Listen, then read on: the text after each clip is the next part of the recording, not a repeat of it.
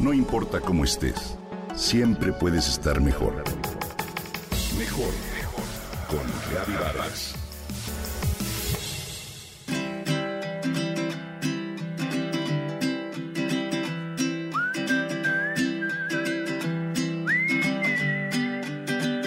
En cada cumpleaños no puede faltar, y no me refiero solo a las tradicionales mañanitas o al feliz cumpleaños que cantamos mientras nos acercamos al festejado para desearle lo mejor en este nuevo ciclo que comienza.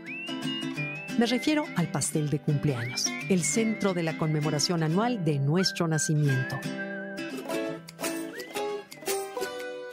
Dulce, tarta, torta, golosina, bizcocho, tartaleta, como sea que se le conozca en distintos países, este elemento forma parte de una tradición que año con año representa un ritual, un momento especial en nuestra vida. ¿Por qué? En torno a ello existen diversos relatos. Algunos lo señalan como un ritual pagano y otros lo hacen formar parte de un agradecimiento a la vida.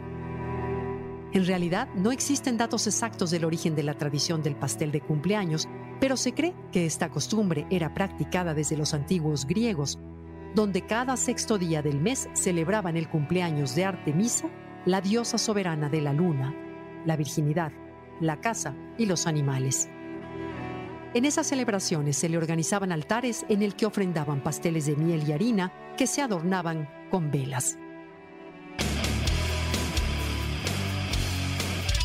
Este festejo ha sido considerado por algunos como rito pagano. Pero cuando la iglesia empezó a difundir la fiesta de Navidad como cumpleaños de Cristo, los cristianos comenzaron a celebrar sus propios cumpleaños en los que se acostumbra felicitar, dar regalos y hacer una fiesta. Antiguamente se creía que en cada cumpleaños el festejado era visitado por espíritus malignos y por ello iluminaban el pastel con fuego a fin de protegerle y ahuyentar el mal. También se creía que al momento de apagar la llama, el humo que surgía iba directo al cielo y así las plegarias del festejado alcanzaban a los dioses. Por eso se soplaban las velas y se pedía un deseo. Con respecto al pastel, diversas fuentes señalan que la palabra deriva de la placenta en griego y otras que proviene del latín. En todos los casos esta palabra hace alusión a una forma redonda y plana.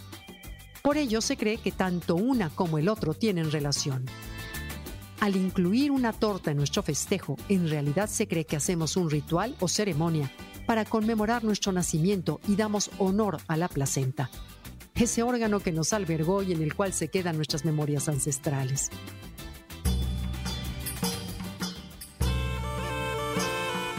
Como contraparte, déjame decirte que en la antigua Roma, la placenta era un plato que consistía en varias capas de tortas finas alternadas con una mezcla de queso y miel sobre una base de hojas de laurel. Se ofrecía a los dioses. Su homónimo órgano no recibió tal nombre hasta el Renacimiento. Antes de ello se llamaba corión en griego antiguo y secundinae en latín, es decir, lo que salía en segundo lugar después del bebé. El término corión se empleó para designar algunos pastelillos de miel y leche que iban rellenos. Por otro lado, en 1559, el anatomista Realdo Colombo lo describió como placenta uteri, es decir, pastel del útero, por su semejanza con una torta. Lo cierto es que demos o no este significado a nuestro festejo, interrelacionemos las palabras o las imágenes y acostumbrémonos o no a poner al centro un pastel, cada cumpleaños es un nuevo año cumplido.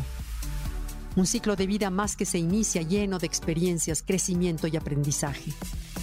Una forma de agradecer a la vida y reflexionar sobre esta. Es un momento para celebrar sin duda y mirar al futuro. Un pretexto ideal para reunirnos con la familia y brindar.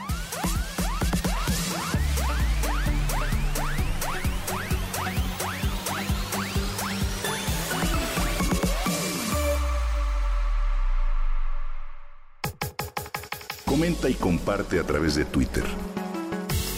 No importa cómo estés, siempre puedes estar mejor. Mejor, mejor, mejor. Con Gaby Vargas.